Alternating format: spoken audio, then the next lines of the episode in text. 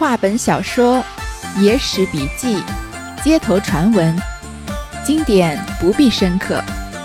欢迎收听三弦儿的三言二拍，我们一起听听故事，聊聊人生。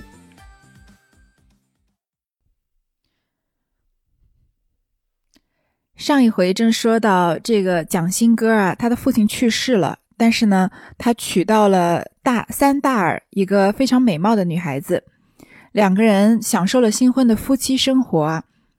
大约三年左右呢，这个新歌决定要再重新的去这广州，把他父亲耽搁下来的生意啊，给他继续做起来，收收尾。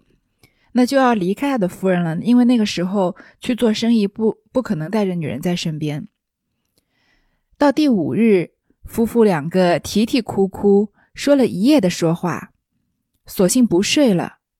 五更时分，新哥儿便起身收拾，将祖遗下的珍珠细软都交付与浑家收管，自己只带得本钱银两、账目底本及随身衣服、铺陈之类，又有预备下送礼的人士，都装叠的停当。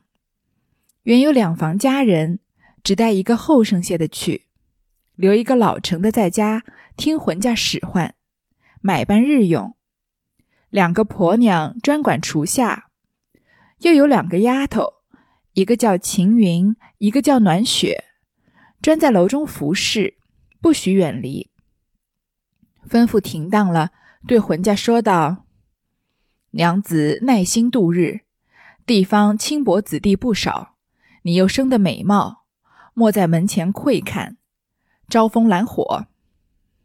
浑家道：“官人放心，早去早回。”两下眼泪而别，正是世上万般哀苦事，无非死别与生离。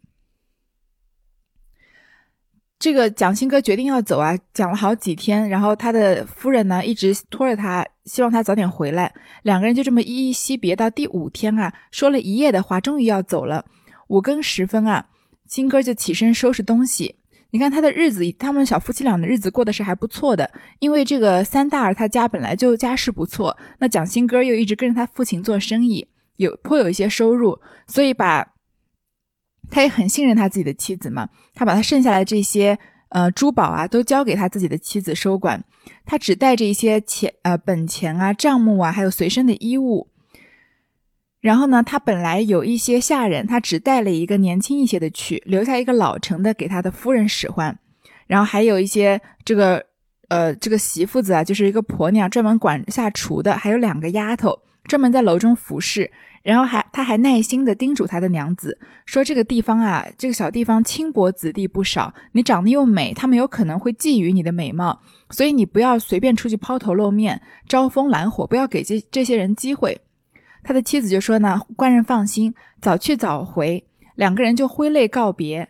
正是啊，世上万般哀苦事，无非死别与生离。这个世界上所有最痛苦的事情，无非就是生离和死别。其实这两句话看上去很普通，但是我觉得到了一定的年纪，经历过一些生离死别之后，就对这个话就可能会非常的有感触。尤其是我，我最近就是这段时间家里面有人身体不好啊，有亲人身体不好，所以特别的感觉到这个世界上好像除了生死之外，人人家说生死之外。其他都是小事，这确实是很有感触。那生离也许还有再见面的一天，那死别就是真正的阴阳两隔了。所以在我们还存在的一天，就我觉得就应该尽量对身边的人好一些吧，因为永远不知道生离和死别哪一个会先来。新歌上路，心中只想着魂家，整日的不瞅不睬。不一日，到了广东地方，下了客店。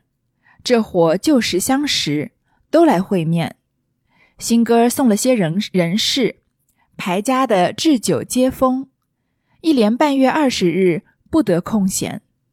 新哥在家时原是逃虚了的身子，一路受些劳碌，到此未免饮食不节，得了个疟疾，一下不好，秋间转成水痢，每日请医切脉，服药调治。直延到秋尽方得安全，把买卖都耽搁了。眼见的一年回去不成，正是只为蝇头微利，抛却鸢背良缘。这个蒋新根毕竟是新婚的夫妇，才结婚两三年，所以他离开妻子上路啊，心中就一心想着他的妻子。不一会儿呢，就不一段时间就到了广东。他住在客店啊，他平以前在广东的旧识相识都来找他会面，因为好久没有见到了嘛。然后新哥送了一些东西给他们，这些朋友们啊，就排家的置酒接风，排家就是挨家挨户的意思，就轮流的请新哥吃饭。一连吃了半个月二十日都不得空闲，每天都吃的这个大鱼大肉，同时对他肠胃也不好。这个新哥在家时啊，原是桃虚了的身子，因为他也是新婚夫妻嘛，所以未免有一些叫急色吧。就是以前在看《白鹿原》的时候，好像看到过这一段，就是他古代的男子，就是一直到新婚都没有没有过这个夫妻之事，有没有这样的经验，所以刚刚新婚啊，就未免对女子有。对这个房中之事有一些贪恋，所以把身子都淘虚淘空了，身就是比较抵抗力比较差一些，而且又这样连着十几二十天这样大吃大喝啊，未免饮食不节，因为肠胃的问题得了疟疾。疟疾在古代是一个不大不小的病，不像我们现在吃点药就好了，那个时候是有可能死人的病。他一整个夏天都没好，到秋天啊转成水痢，就比疟疾还要更加严重。同样就是同样都是这个呃肠道功能不好嘛，这个水痢就是呃身体里面留不住食物，直接就拉出来拉拉成水了。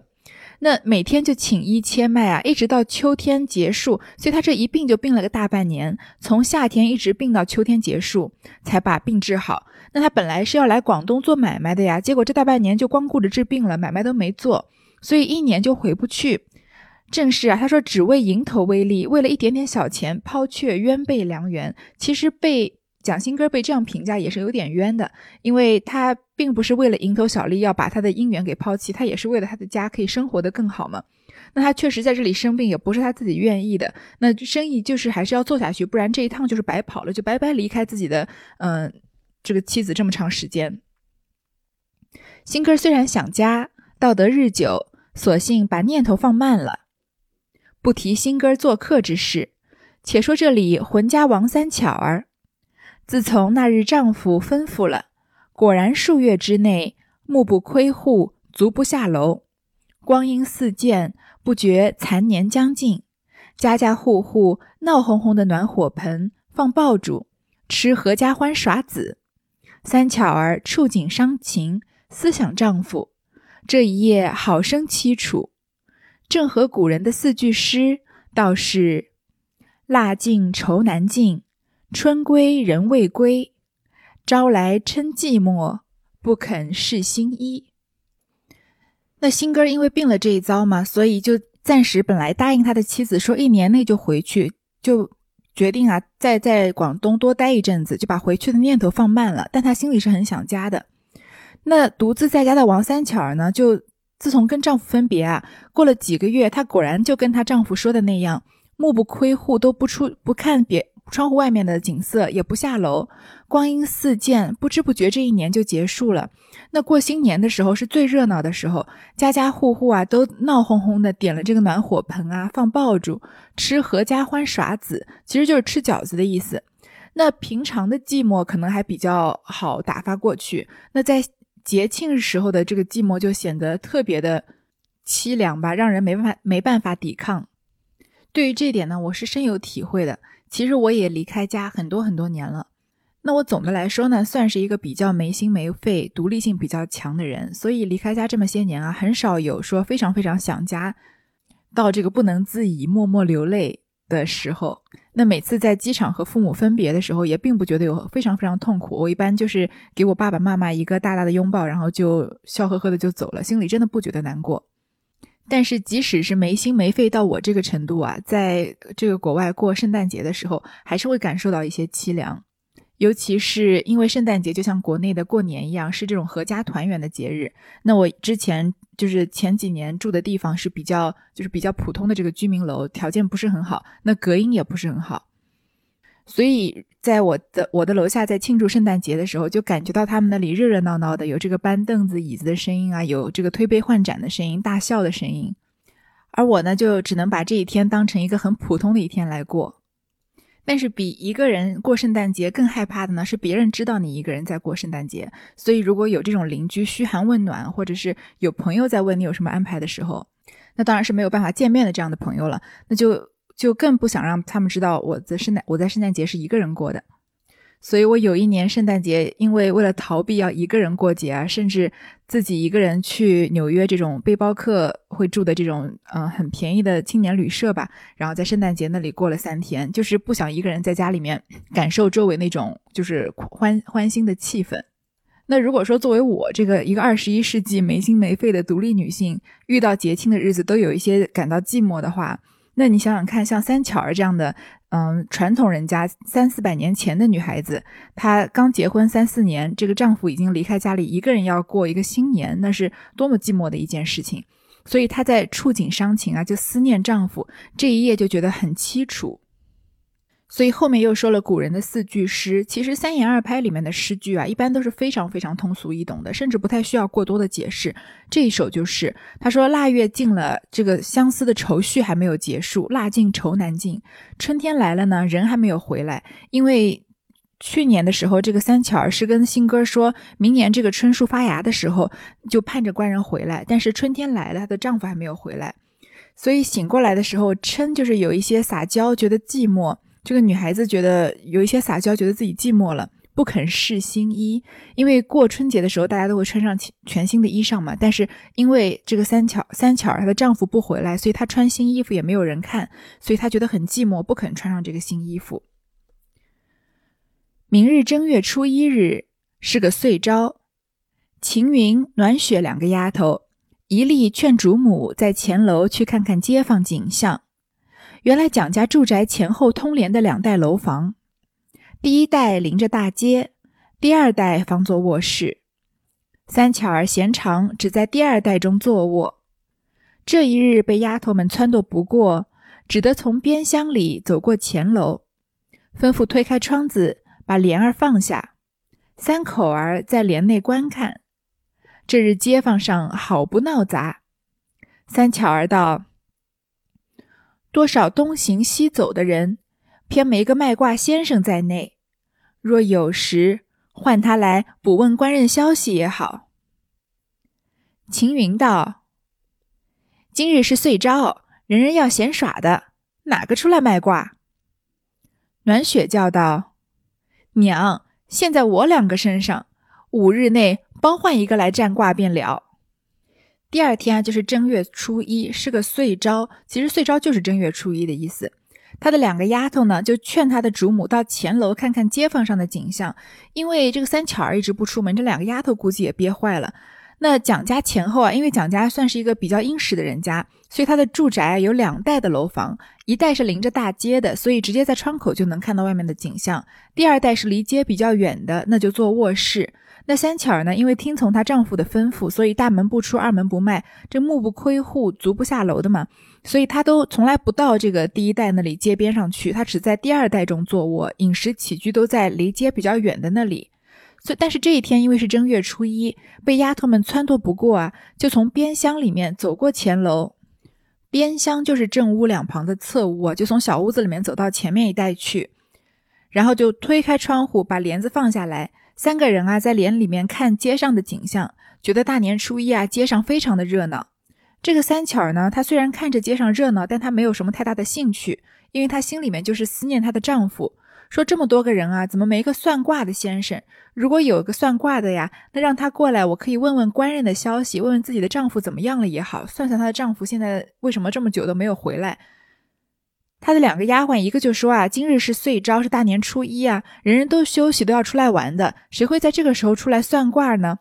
但是另一个暖雪就说啊，说姑娘就包在我们两个身上，五天之内一定给你找一个算卦先生来。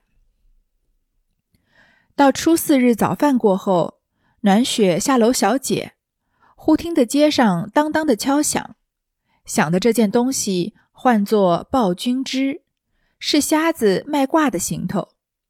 暖雪等不及解完，慌忙捡了裤腰，跑出门外，叫住了虾先生。拨转脚头，一口气跑上楼来，报知主母。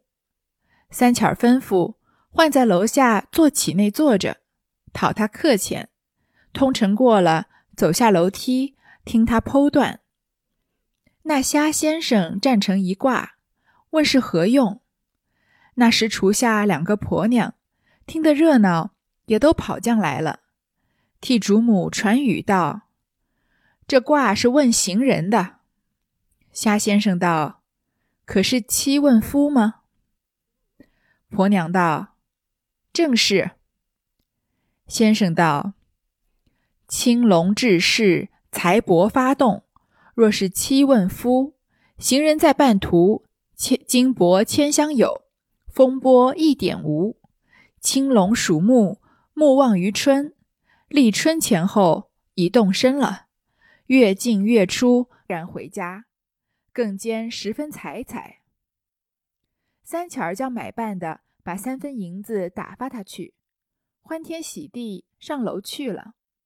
真所谓望梅止渴，画饼充饥。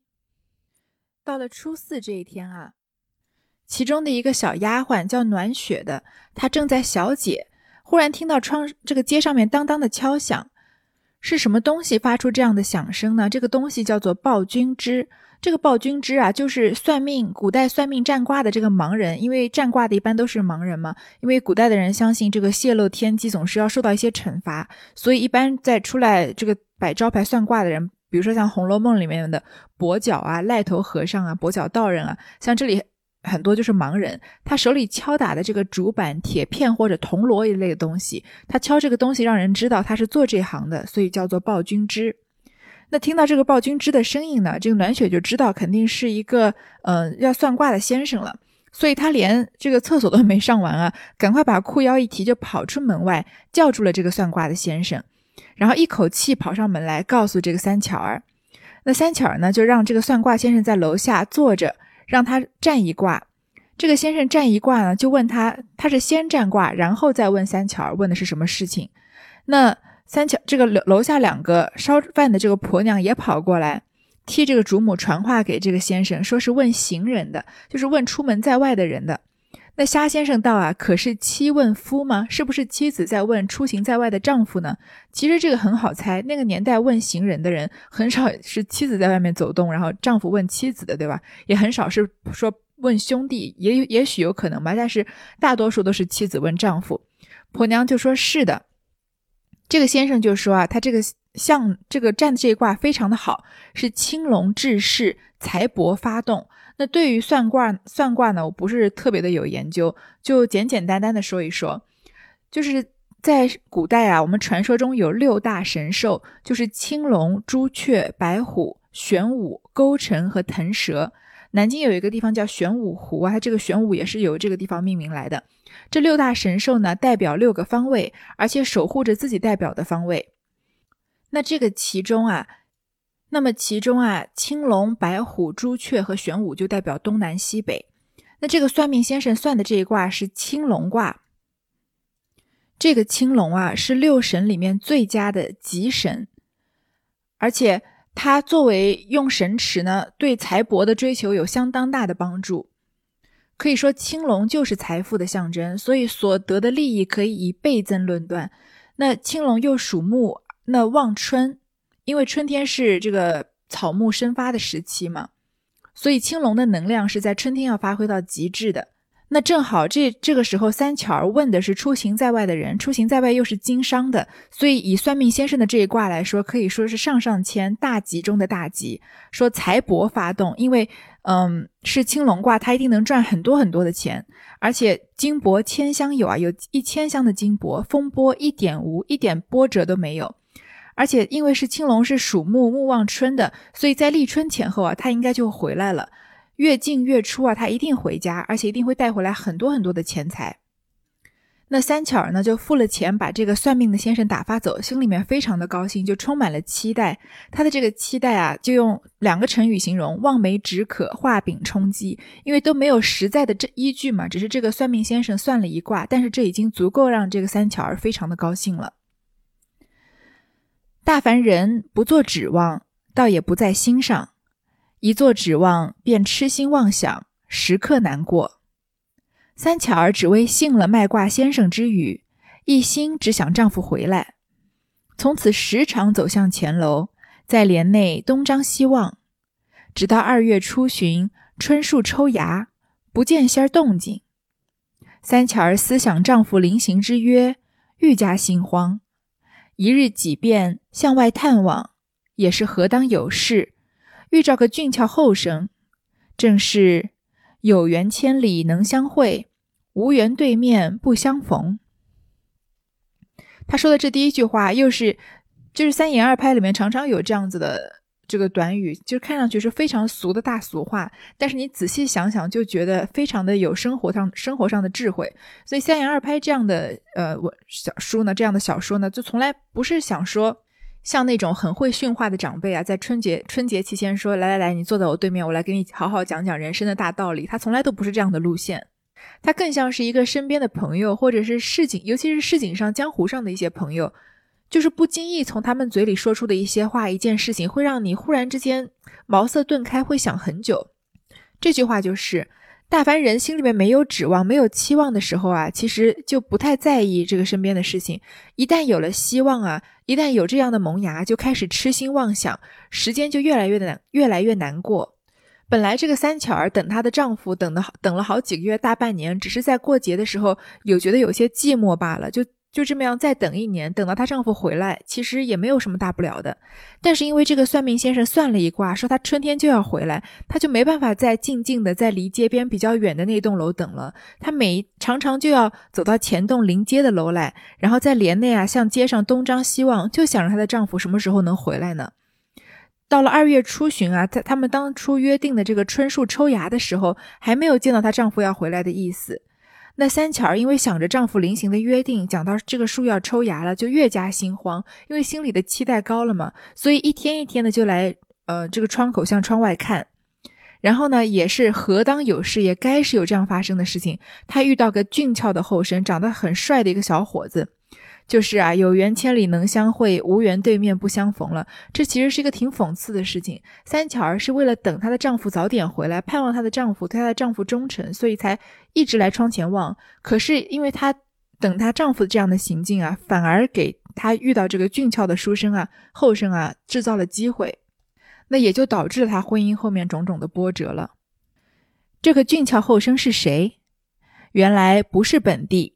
是徽州新安县人士，姓陈，名商，小名叫做大喜哥，后来改口呼为大郎，年方二十四岁，且是生得一表人物，虽胜不得宋玉潘安，也不在两人之下。这大郎也是父母双亡，凑了二三千金本钱，来走襄阳，贩敌些米豆之类。每年常走一遍，他下处自在城外。偶然这日进城来，要到大市街汪朝凤点铺中问个家信。那点铺正在蒋家对门，因此经过。你道怎生打扮？头上戴一顶苏样的百柱须帽、百柱棕帽，身上穿一件鱼肚白的胡纱道袍。又恰好与蒋新歌平西川的相像，三巧儿远远瞧见，知道是她丈夫回了，揭开帘子，定眼而看。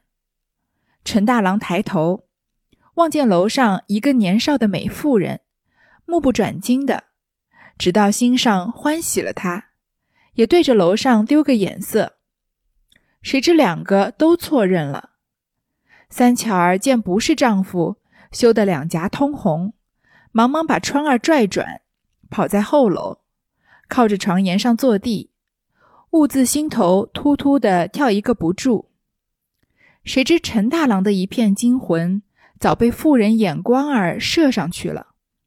回到下处，心心念念的放他不下，肚中想到：家中妻子虽是有些颜色，怎比得妇人一半？欲待通个情款，真奈无门可入。若得谋他一宿，就消化这些本钱，也不枉为人在世。叹了几口气，忽然想起大市街东巷有个卖珠子的薛婆，曾与他做过交易。这婆子能言快语，况且日逐串街走巷，哪一家不认得？须是与他商议，定有道理。这一夜翻来覆去，勉强过了。次日起个清早，只推有事，讨些凉水梳洗，取了一百两银子，两大锭金子，急急的跑进城来。这叫做欲求生受用，须下死功夫。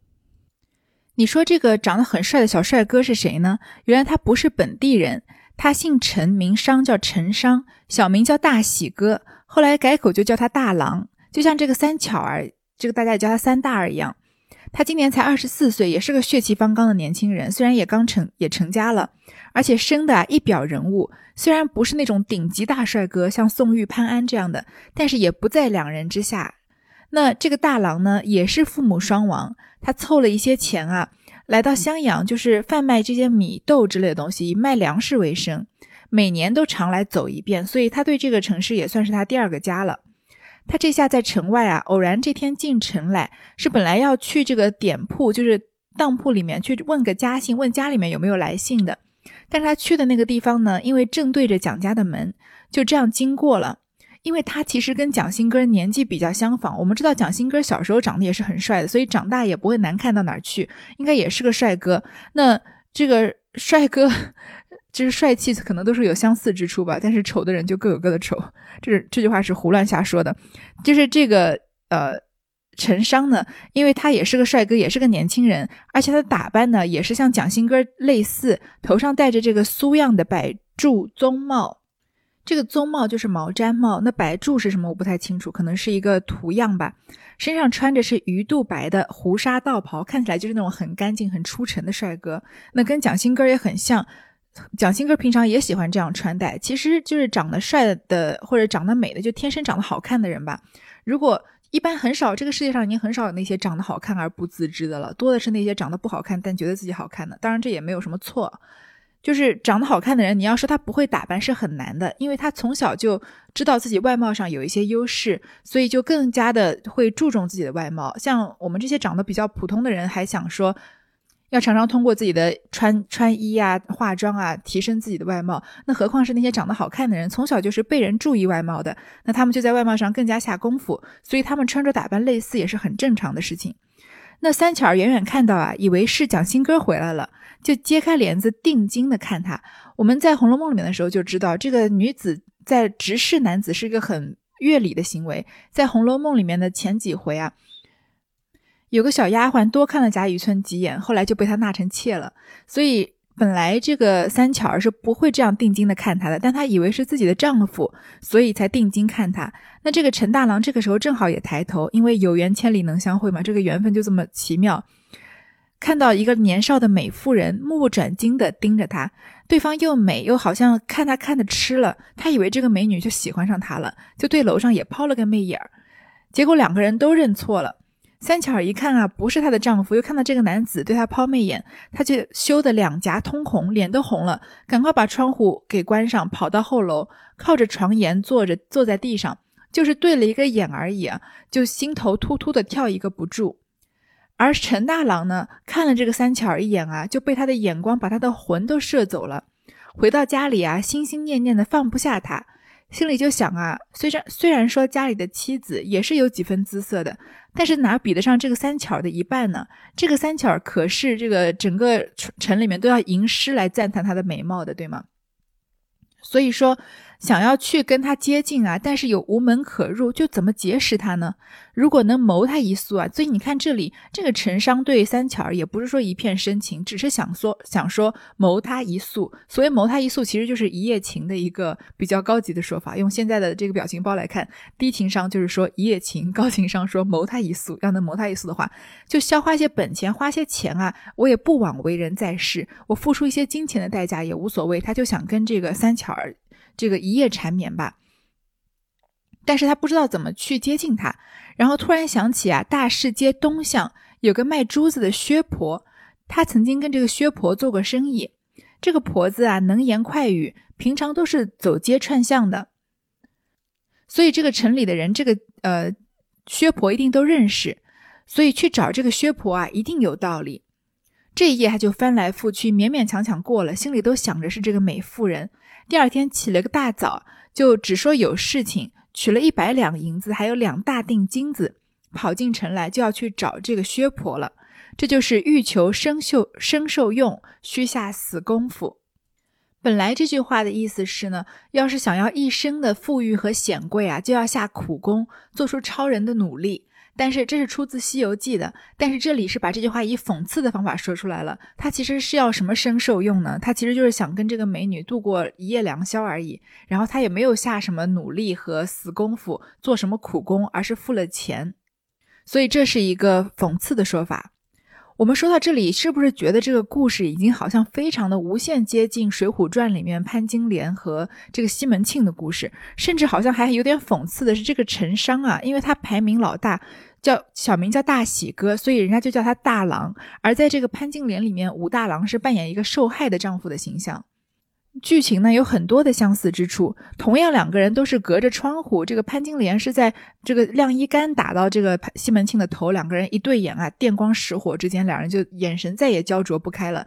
这里是这个三巧儿好像把这个陈商误认为是自己的丈夫蒋新歌，所以就嗯狠狠地看了他一眼啊，然后也是从此就种下了这样一颗种子，而且甚至在《水浒传》里面出现的那个好像是银梅一样的王婆。在三言二拍里面也有一个薛婆子，也是一个凑成这段事情的一个为了钱可以富拐诱拐这良家妇女的这样一个恶人的形象。那《水浒传》是写在元末明初的，而三言二拍是写在明末的，所以《水浒传》绝绝对是写在三言二拍之前，甚至《金瓶梅》。我们知道，真正把潘金莲的故事发扬光大的不是《水浒传》，而是《金瓶梅》。只是现代拍《水浒传》的电视剧比较多，所以我们认识潘金莲是从《水浒传》开始。当然，潘金莲的故事也是《水浒传》中刚开始的。但是在《金瓶梅》里面，对潘金莲的描写可以说是淋漓尽致。那这个三言二拍呢，也是写在明末的，所以其实写在应该跟《金瓶梅》差不多的时候。所以这个故事绝对是受了《水浒传》和《金瓶梅》的影响，受了潘金莲故事的影响。但是不同的是啊，这里面的主角不是一个像潘金莲一样水性杨花，然后是非常狠毒阴毒的女子，最后把自己的丈夫害死了这样的一个女子。